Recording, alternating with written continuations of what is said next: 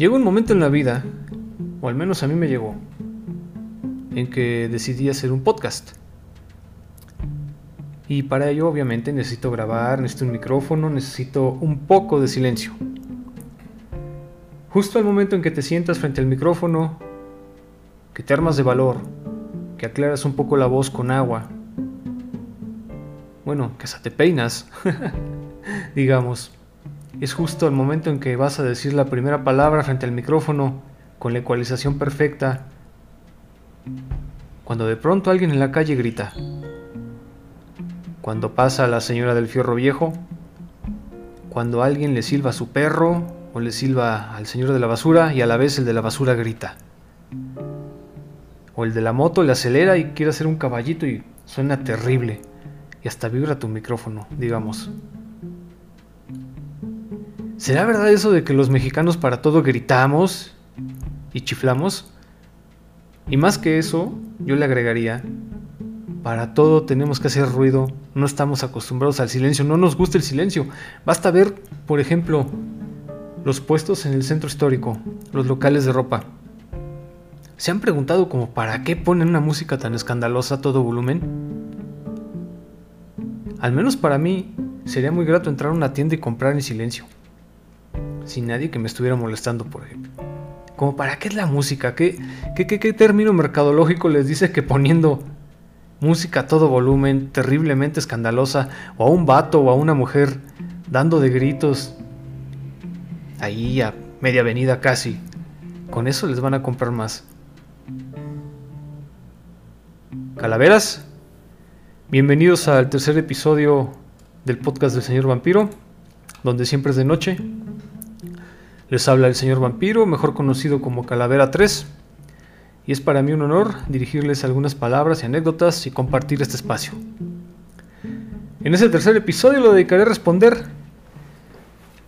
más de las 35 preguntas que me hicieron llegar y que siguen llegando, o sea, ya son más de 35 a mis redes sociales y a mi correo. Y que para el cuarto episodio, el que seguirá de este, quisiera tener un invitado para pues para cambiar la rutina. Y obviamente para darles voz a ustedes, porque al final de cuentas este podcast está hecho por ustedes, para ustedes. Y, me enorgullece que, que de alguna forma hemos tenido una comunicación y sigamos fluyendo en este espacio, que apenas va comenzando. Pero bien, en lo que llegue este cuarto episodio, pues vamos a pasar a las, a las preguntas. Adilén, una muchacha de 27 años, me escribe desde Santa Cruz Mayahualco, en Iztapalapa, y me pregunta, de todos los poetas mexicanos que te gustan, quiero que me recomiendes tres de los clásicos. Adilén, pues es una pregunta muy difícil porque debes saber que, pues sí, sí, sí he leído a muchos poetas mexicanos, pero yo le podría decir que tres son muy pocos. Hay en México poetas muy, muy, muy buenos y destacados, que a, los cuales obviamente les queda la, la palabra clásico.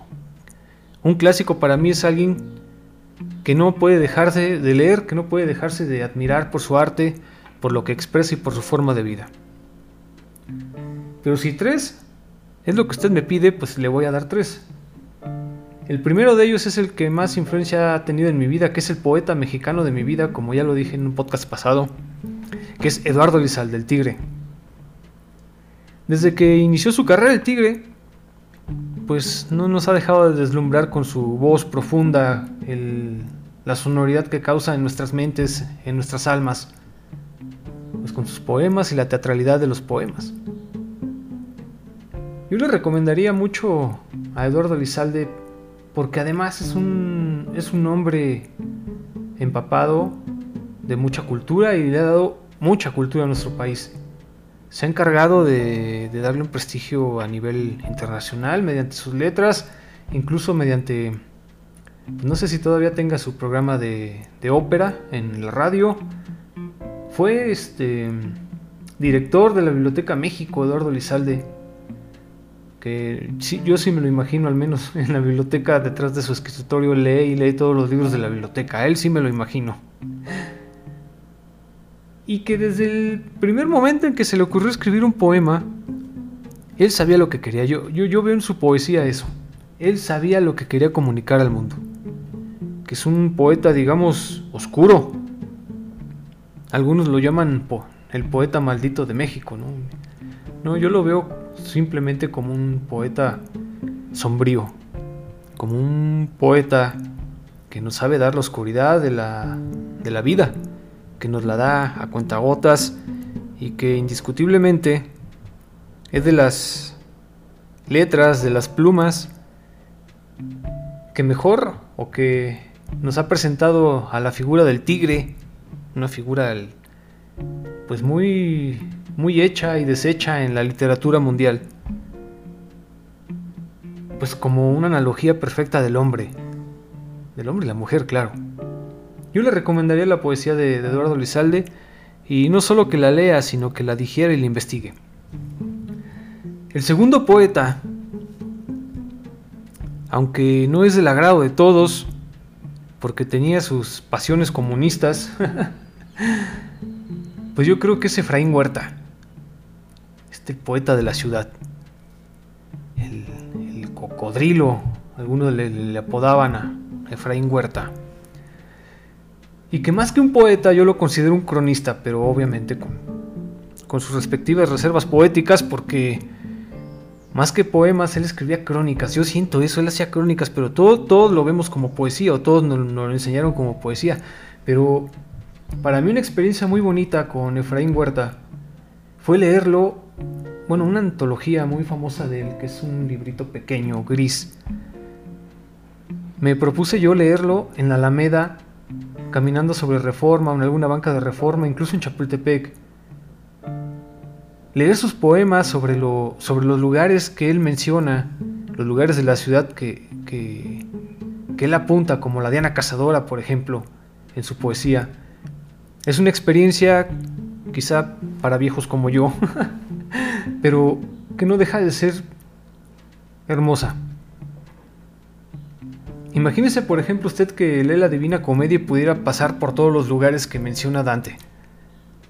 Todos los círculos que menciona Dante, por ejemplo. Algo así me pasó con Efraín Huerta, que afortunadamente tuve el, pues, darme la oportunidad de darme ese lujito de leer sus poemas sobre reforma, leerlos. Eso ya fue un vicio muy profundo de, de, alguien lector como yo, que ya lleva sus, sus ayeres con los libros y con los poetas.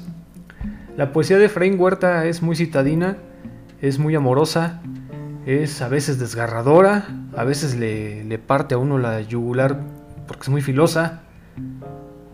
Y no le tiembla, es de esos poetas que nunca le tembló la mano para escribir algo que pudiera incluso perturbar, ¿no? incluso pudiera lastimar alguna sensibilidad muy moralina.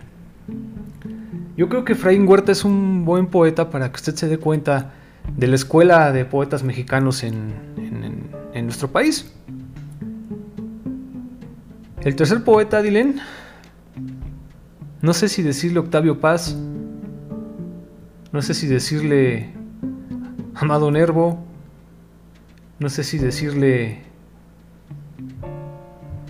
hay tantos, Jaime Sabines, hay tantos como Efraín Bartolomé, hay tantos como Gloria Herwitz, hay tantos y tantos y tantos poetas y poetisas, no se nos olviden las poetisas, hay también muchas importantes. Pero si usted me refiere a la palabra clásico, pues yo creo que necesariamente tiene que leer a Octavio Paz. De principio no lo va a entender porque Octavio Paz pues, tiene una poesía pesadísima, digamos. Cuando usted lee por primera vez a Octavio Paz, va a sentir que su poesía le cae sobre los hombros y que incluso llega a convertirse en un laberinto del que usted no puede salir. Quizá ya escuchando la voz de, Octavio Paz es algo distinto porque muchos, muchos afirman entre ellos yo, que a lo mejor no tenía mucha voz para, para leer sus poemas, como la puede tener el mismo Lizalde. Pero conforme uno va desmenuzando y va entendiendo la poesía de, Octavio Paz, pues se le abre un mundo muy, muy, muy distinto al, al, lector. Un mundo que va más allá de, de, las imágenes, que va más allá del amor, que va más allá del odio, que va más allá de, de todo lo hermoso que uno podría encontrar incluso en, en uno mismo. Va mucho más allá. Octavio Paz, yo siempre lo he dicho, aunque algunos me digan que no Octavio Paz ha sido y será mejor poeta que ensayista. Eso, eso me parece a mí. Eso me parece a mí. Aunque como ensayista, uh, pues, híjole, habría que leer El laberinto de la soledad, habría que, leer El arco y la lira, habría que leer muchas cosas también de él. Pero como poeta, yo creo que fue mucho mejor poeta que ensayista, fíjese. Y lo que usted agarre de Octavio Paz eso es lo indicado. Tiene poemas mínimos, algunas incursiones en el haiku, eh, en el surrealismo, tiene, bastante Octavio Paz de dónde, de dónde cortar. Tiene poemas que son universales, que hablan de, de, un entorno semi, semi espiritual, pero también unos que son hasta hechos para él y, su, su vida personal. Yo, le diría que cualquier cosa que lea usted de Octavio Paz es muy buena. A mí todo me gustó. Nunca lo he terminado de leer, pero yo creo que lo básico de él, o al menos lo fundamental, porque también es de esos autores que tiene obras mastodónticas, quizá, quizá no tanto como Alfonso Reyes, pero, pero tiene una obra pues, increíble, este Octavio Paz, y más en la poesía. Cualquier cosa que usted agarre de Octavio Paz, una antología, un libro bien editado, yo creo que es buena opción para, para introducirse en él. Fabiola desde Coacalco me escribe y me dice, ¿cómo es que meditas? ¿Tiene algo que ver la meditación con la lectura, con tu trabajo, con el ejercicio? ¿Cómo empezaste? Te mando un abrazo. Bueno, la meditación para, llegó a mi vida cuando yo empecé a tener algunos digamos, conflictos con, pues, con el mundo. Cuando yo estaba en una época en que odiaba mucho, en que estaba en desacuerdo con muchas cosas, incluso con mi propia forma de ser. Y, y yo decido, impulsado por, Doña Calavera, que tiene muchos años meditando, muchos más que yo, yo decido entrar con ella a la, meditación. Ella se convirtió como en mi guía, digamos. Empiezo yo a meditar, si no mal recuerdo, como a los 31 o 32 años. No era muy constante al, principio, agarraba eh, un día nada más, por ejemplo el miércoles. Y después ese miércoles se transformó en miércoles y viernes. Después ese miércoles y viernes se transformó en lunes, miércoles y viernes. Y así hasta que hoy al menos 20 minutos la dedico a la, a la meditación. Solamente descansando uno o dos días a la semana. Y tengo años y así. Ahora si me pregunta, ¿en qué ha influido la, meditación en mi vida? Pues en mucho. Me ha llenado de mucha calma, me ha traído, me ha iluminado de alguna forma. Las ideas, me, me ha perdido el foco en muchas otras, me, me ha traído soluciones, me ha traído respuestas, pero sobre todo me ha traído paz interior. El trabajo de un editor o en el periodismo es demasiado pesado. Ustedes a lo mejor se imaginan. Pero desde que medito, desde que he perfeccionado mi técnica, que no todas las técnicas en la meditación, como lo entiendo, son, son, son iguales. Conforme yo la he desarrollado, me he acomodado en ella, me ha ayudado a, a torear los problemas, digamos, a, saberlos llevar de, de otra forma, a no ser un reaccionario, a saber a quién darle la razón, a quién darle interés y a quién no. Eso me ha enseñado la, meditación pero creo que lo más importante que me ha dejado es apreciar la vida por sus lados más bellos. siempre encontrar lo bello, que tampoco está distante de encontrar lo malo, lo, feo y también saberlo apreciar y valorar, porque eso también se tiene que apreciar y valorar, aunque uno casi siempre termina o debe terminar desechándolo, uno no puede quedarse en los episodios malos de la vida. La meditación me ha enseñado todo eso, a apreciar, a tranquilizarme, a calmarme. Que si se lo recomiendo, sí se lo recomiendo. Desde luego, porque también, como usted me pregunta, pues tiene que ver a la vez con una salud física. Al mejorar la concentración, al, aprender cómo concentrarse, usted, por ejemplo, se hace más resistente a correr. Por ejemplo, cuando, cuando se dispone a correr dos o tres kilómetros, de repente se empieza a cansar. Pero el cansancio no es físico, quizá el cansancio es mental. Usted dice, no, no, ya no puedo, ya no puedo. Pero de repente usted aprende a concentrarse, a pensar en, quizá en sus problemas, quizá en, cosas que, tiene que hacer, quizá en, cosas este, muy personales, en el amor, quizá eh, en, lo que va a hacer después de correr, quizá en lo que quiere hacer en el trabajo con su familia. Usted empieza a concentrarse y cuando ya se da cuenta ya lleva más de dos kilómetros, ya lleva tres o cuatro kilómetros. A eso ayuda la meditación también, a ser resistentes mentalmente, a ser fuertes mentalmente. Y créame que eso, que ese, que ese detallito de, de ser fuertes mentalmente, nos hace mucha falta actualmente. Más en las situaciones en que estamos, en medio de una pandemia que, pues al menos en nuestro país ya va para 200.000 muertos y que aunque las autoridades insistan en que es distinto, y que ya estamos en semáforo amarillo y que ya casi vamos de salida, pues la realidad es que no. La realidad es que seguimos en medio de pues de un infierno. Para mí ese es el punto de vista. Estamos en medio de un infierno de muerte que pues tenemos que aprender a también a soportar del lado mental y la meditación también ayuda mucho a eso. Ahora, ¿cómo empecé? Pues se lo repito, no era yo muy constante. Poco a poco fui a aprender dos cosas en, mi, proceso de meditación. Primero, a poner mi mente en blanco. La meditación parte de eso, que usted se despoje de todo, se despoje de problemas, incluso de su mismo ser, de todo lo que le pueda quejar del mundo terrenal, digámoslo así, de todo lo que a usted le pueda afectar en su mente. Y y concentrarse en la sonoridad de su pecho, en la, sonoridad de su alma, en la sonoridad de su corazón. Solamente eso es lo que debe brillar en, en, su mente al momento de la meditación. Ya después llegan los pensamientos buenos o las oraciones que uno formula para darle al mundo, porque la meditación también es darle cosa buena al mundo. Pedir por los demás, pedir por, por el universo, agradecer al universo, agradecer por lo que se tiene y por lo que viene y por lo, incluso hasta por lo malo que, que uno vivió y le tocó experimentar. La meditación sirve mucho para eso. Y yo se la recomendaría, sí se la recomiendo. Y no sé si quizá a usted le sirvan los tutoriales, hay muchos tutoriales en, en, YouTube.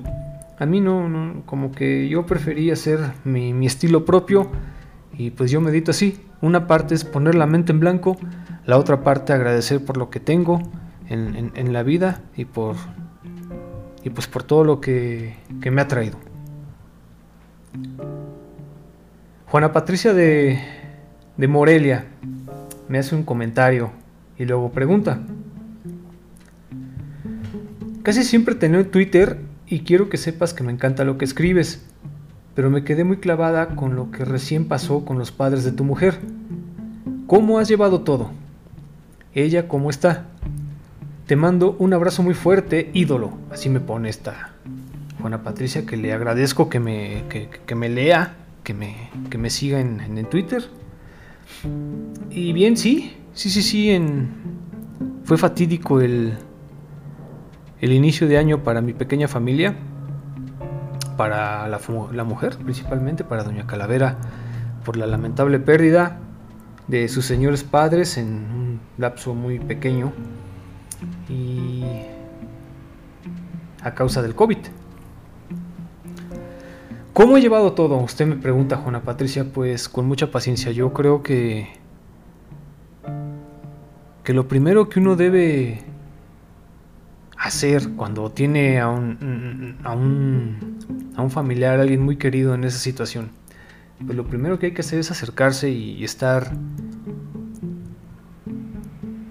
al pendiente, estar a su lado, acompañarle y comprenderle, comprenderle principalmente, escucharle, escucharle y abrazarle. Eso, eso creo que es lo que yo he hecho con, con Doña Calavera en este momento duro. Acompañarle en sus oraciones, claro, también en su meditación, en platicar, en, en más que darle un consejo, porque no, no, no, creo que de poco sirve un consejo en, en, en, esta, en estas situaciones. Más que eso es escucharle y callar. Ser como el depositorio de las palabras de pues, a quien le está afectando la situación realmente. Yo no puedo sentir por ella, usted tampoco podría sentir, eh, saber lo que en realidad siente alguien después de un golpe tan bestial como el que, como el que ella recibió. Y lo he llevado con calma. Obviamente con sus consentimientos, con sus con sus apapachos, con sus te quiero, con sus con sus caminos, con sus enseñándole nuevos senderos, enseñándole que pues tenemos que seguir, que tenemos que que ser fuertes y que los dos pues tenemos que salir de esto tarde o temprano. Ahorita ya ha pasado mes, dos meses y medio después de la, del golpe brutal. Y creo que ella ha sido muy fuerte. Eh, ella ha sabido, digamos, capotear esto, llevarlo a su manera. Claro, pues con un dolor profundo, inmenso, como todos lo, lo podemos padecer. Pero generando mucha empatía incluso. Ella por su lado obviamente ha platicado con otras personas, con amigas, con, amigos, eh, que le han dicho pues palabras de aliento, que por fortuna tiene muy buenos amigos, es, es, muy sociable este, Doña Calavera, y tiene, tiene muchos amigos. Muy, muy leales a ella, este, con los que se lleva muy bien. Y también le, le, han, le han dejado este, eh, le han abierto su corazón y le, pues, le han albergado, le han, le han dado un abrazo. Y no solamente eso, sino que muchos de esos amigos también están en la misma situación que ella. Tal vez no con los dos padres como, como a ella le pasó, sino ya sea con un hermano, con un papá, con una mamá, con un primo, con ellos mismos enfermos de, de, de COVID. Todo, todo, lo que yo le puedo decir es que esto me ha dejado la gran enseñanza a mí que es tiempo de, generar empatía con los demás, de aprender a escuchar, ¿sabe? Buena Patricia. Y se lo digo porque no solamente es, es, uno mismo el que tiene que estarse repitiendo un, un, diálogo interno en la cabeza de todo va a estar bien, todo va a estar bien, no, no, también tiene que escuchar al otro. Y tampoco uno puede ir por la vida repitiéndole a, los demás todo va a estar bien, todo va a estar bien. Tiene que escuchar más que decir. Yo no tengo mucho que decirle a ella. Por ejemplo, yo me he dedicado a escucharla y a hacer lo que ella necesita de mí. Y creo que eso es todo lo que lo que los demás pueden hacer en una situación así. Y en su parte final de la pregunta me dice que ella cómo está, pues está bien. Está fuerte, le, le, digo, y como se ahí va, digamos, con, digamos esa frase del ahí va, ahí va, poco a poco ahí va, y espero que, que sigamos así durante las siguientes semanas y que este golpe pues, pues termine de pasar. Amalia Carolina, del Meritito Tlalpan, así del Meritito Tlalpan, me dice, ¿Cuál ha sido tu mejor experiencia como editor o como periodista? ¿Me recomiendas estudiar periodismo? Por favor, señor vampiro, mándale un saludo a mi mamá, que en abril será su cumpleaños y también te sigue en Twitter. Ella se llama Carmen. Bueno, doña Carmen, un saludo respetuoso desde este su podcast. Espero que pase, la pase muy bien en, en abril y muchas gracias por seguirme en Twitter. Ahora respondamos. Si te recomiendo estudiar periodismo, desde luego que te recomiendo estudiar periodismo. Y no solamente periodismo, ya es muy, es muy básico y muy binario nada más estudiar comunicación y periodismo. Yo te aconsejo que además de estudiar periodismo siempre lo complementes con otra práctica. Por ejemplo, estudiar periodismo y estudiar economía o una ingeniería, robótica, o estudiar periodismo y mercadotecnia, o estudiar periodismo y biología. ¿Por qué se lo digo? Porque, porque ya no basta con especializarse en ser un, un periodista. Un periodista es un técnico. Siempre se los he dicho. Es un técnico. Y ese técnico necesita especializarse en algo. No solamente en periodismo, necesita dominar una temática, una, una temática como la política, como la economía, las finanzas, como lo digital. Hay muchas.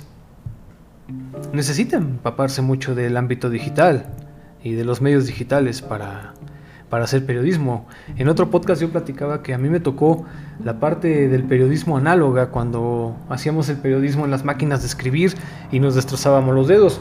Yo les recomiendo que, que ahora, además de aprender esa parte análoga que se la tienen que enseñar, tienen que decirle cómo fue en el pasado el periodismo, se clave mucho más en la parte digital, cómo hacer periodismo desde, desde su lap desde su teléfono incluso.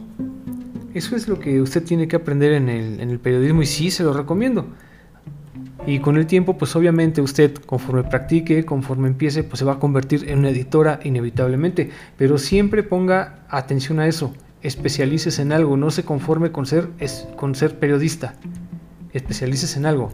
Economía, finanzas, salud, este, farándula, qué sé yo. Pero especialícese en algo que a usted le guste. Porque ya con ser periodista ya no basta. Ahora que cuál ha sido mi mejor experiencia como periodista. Pues yo creo que que aprender a armar equipos de personas humanas, humanas, o sea, no solamente personas, sino humanos. Esa es la parte bonita de mi, de mi profesión, creo yo, que debes aprender a armar equipos a dirigirlos y a que trabajen, pero, pero más con la mentalidad de regalar algo bello al mundo, de dejar algo bueno al, al, mundo, no solamente dejar una nota fría sobre muertos, una nota fría sobre tecnología, un artículo sobre salud, un, un reportaje sobre lo que usted quiera. Para mí como editor no basta eso, hay que tener sentido humano. Siempre lo he dicho, que cuando las cosas se hacen por el simple orgullo de, ah, yo quiero ser editor, yo quiero ser periodista, o por simple competencia con alguien más, o por obtener mil clics en una nota, diez mil, cien mil clics en una nota, pues no tiene mucho sentido este, hacer las cosas así. O por fama. Tampoco tiene mucho sentido ser editor por eso. Hay que ser editores por el arte. Obviamente también por ganar un dinerito, porque pues, se necesita comer en este mundo, ¿no?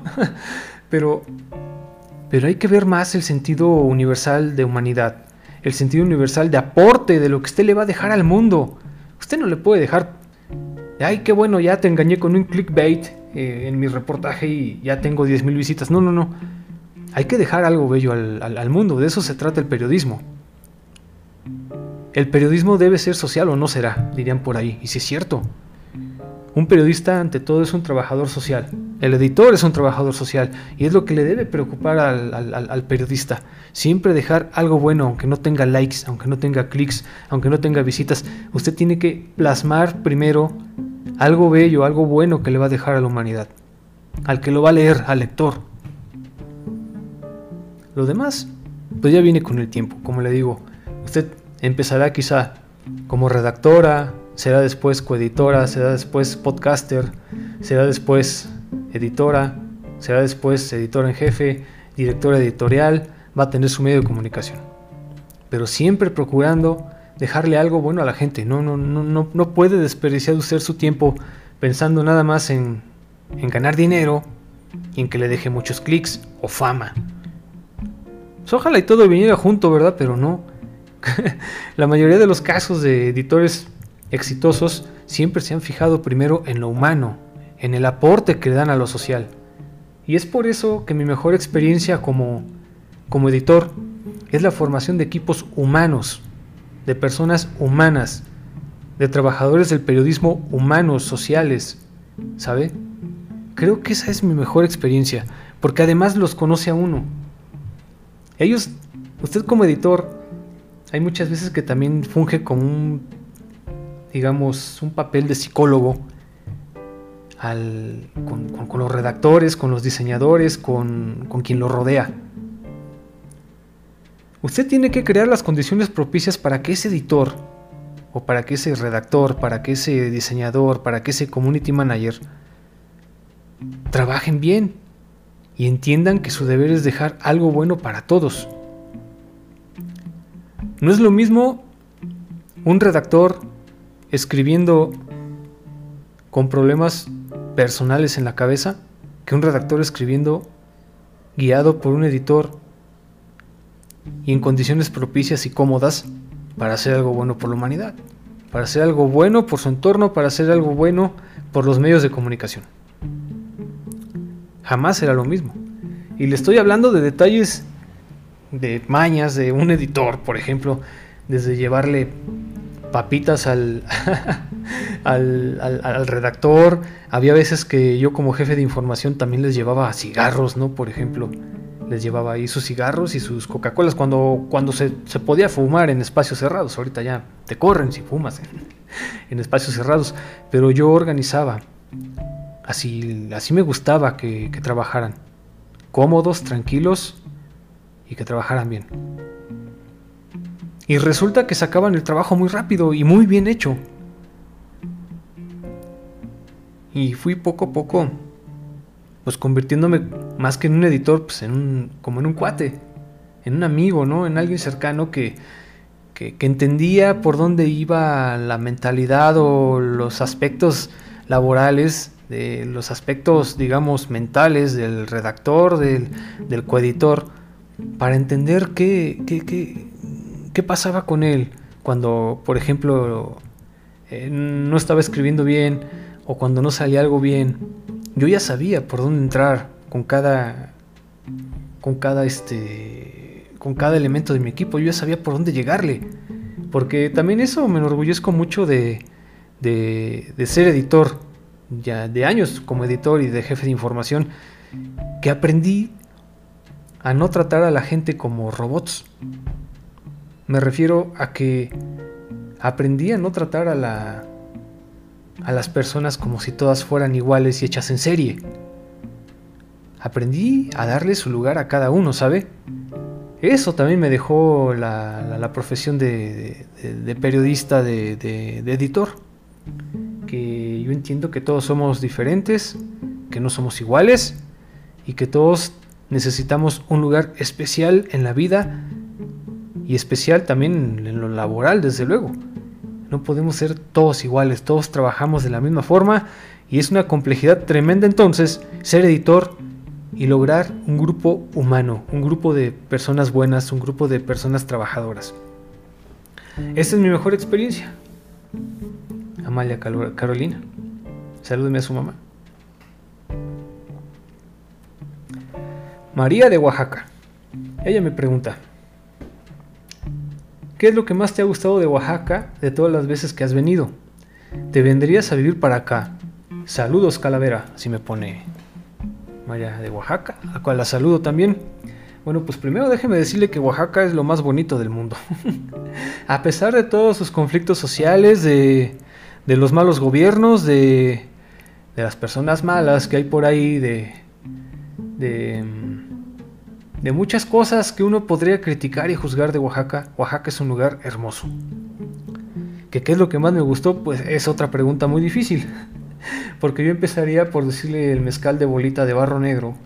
Podría decir Mitla, podría decir Monte Albán, podría decir muchas, muchas cosas. el mole negro de Oaxaca, Dios santo, qué, qué cosa, qué cosa. Qué lástima que a mí el mole me hace mucho daño, pero... Pero qué cosa tan rica el mole, el tasajo, eh, Santo Domingo, eh, muchas, muchas cosas yo amo de Oaxaca. De las veces que he ido a Oaxaca, amo muchas, muchas cosas. Tengo muy buenos amigos en, en, Oaxaca, desde periodistas hasta amigos personales. Eh, y que se me iría a vivir a Oaxaca, sí. Sí.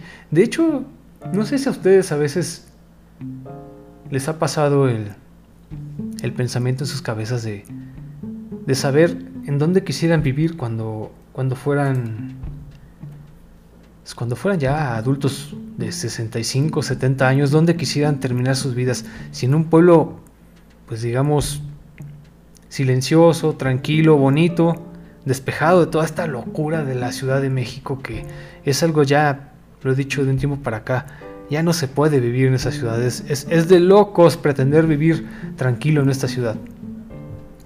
Y a cambio irse, no sé, a un pueblo como San Miguel de Allende.